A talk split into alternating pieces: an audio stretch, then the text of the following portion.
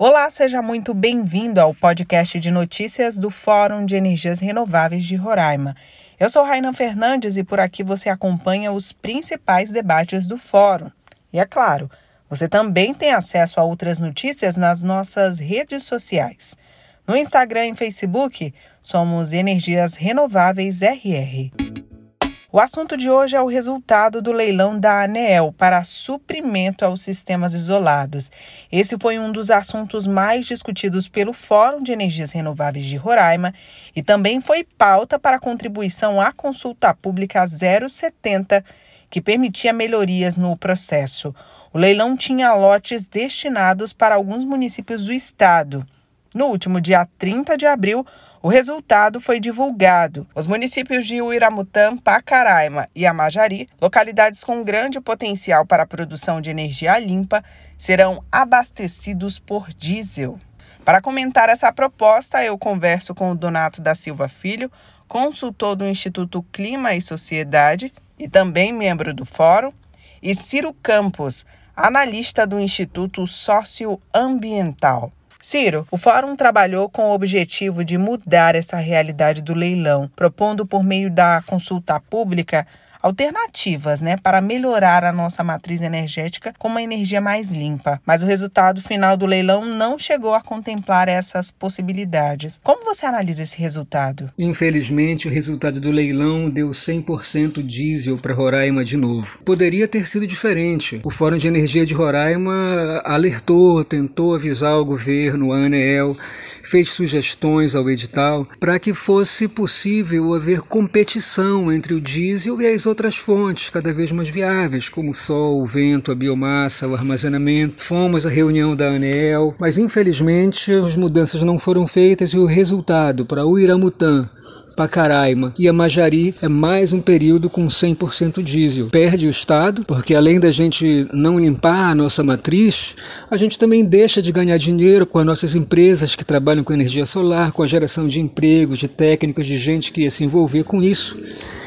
Mas infelizmente não aconteceu. O fórum se reuniu com representantes da ANEL antes da realização do leilão para tentar reverter alguns pontos de fato. O que ficou definido a partir deste encontro? A ANEEL diz que para os próximos leilões as regras vão ser ajustadas e a gente torce que sim. Infelizmente, não deu tempo para a gente melhorar a nossa situação aqui de Roraima, apesar das inúmeras tentativas e gestões que fizemos junto à ANEEL. A empresa vencedora terá o prazo de dois anos para entregar às centrais geradoras das soluções de suprimento que propuseram para o abastecimento das localidades.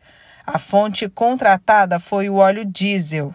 Já na concepção do consultor do Instituto Clima e Sociedade, membro do Fórum, Donato da Silva Filho, serão muitos os prejuízos, entre eles ambientais e econômicos. Explica isso para a gente, Donato. Quando a gente enxerga aqui essa questão dos sistemas isolados no Brasil, que é o resultado desse leilão, a gente não pode olhar isso de uma forma isolada. Né? A hora que a gente olha para o restante do mundo, sistemas isolados existem em todas as ilhas e em todos os lugares mais distantes. Então a gente tem exemplos do Havaí, a gente tem exemplos do Alasca, das Ilhas Canárias, das Ilhas da Sicília, é, das Ilhas dos Açores, de várias ilhas na Ásia, na Austrália. E o que todo mundo está fazendo hoje é reconhecendo que óleo diesel, né, todo combustível fóssil, além dele por si só impactar negativamente o meio ambiente, tem toda uma logística de transporte desse combustível que traz um risco enorme à natureza. Qualquer vazamento ali é a morte de muito peixe, é a morte de é a destruição do meio ambiente. Então, o que esses países estão fazendo é investir em sistemas renováveis. Normalmente, esses é, associados são placas solares, usinas eólicas associadas com sistemas de armazenamento. Então, a hora que a gente vê aqui o resultado do leilão e a gente vê óleo diesel como vencedor, a gente vê de fato que a gente está perdendo uma oportunidade. um outro aspecto que precisa ser levado em conta é a questão tarifária. Tá? É, com esses preços que a gente tem ali no leilão, a gente está pagando mil, mil e duzentos reais por megawatt-hora para usinas que vão poluir o meio ambiente, tem um custo aqui que a gente hoje não precifica, mas que vão onerar a tarifa de todos os brasileiros, porque é, essas, essa, essas usinas, esse combustível, ele é subsidiado.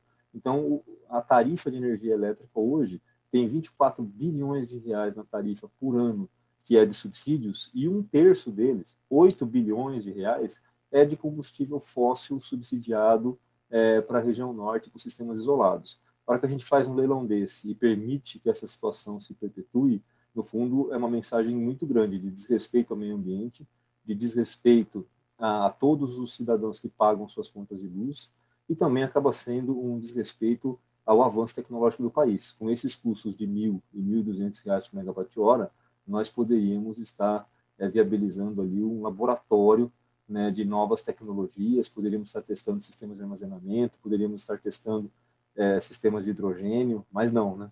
Nós vamos gastar esse dinheiro todo para queimar diesel, uma tecnologia totalmente ultrapassada. Então, acho que isso precisa ser repensado e que os próximos leilões né, não repitam é, esse abuso e que mesmo esse leilão, se puder, ele deveria ser contestado, porque a gente está mostrando que modernização do setor elétrico realmente é só uma retórica. Na hora do vamos ver, a gente usa o passado. Né? A realidade é passado. Ciro Donato, muito obrigada pela participação. A gente fica por aqui. Obrigada pela companhia.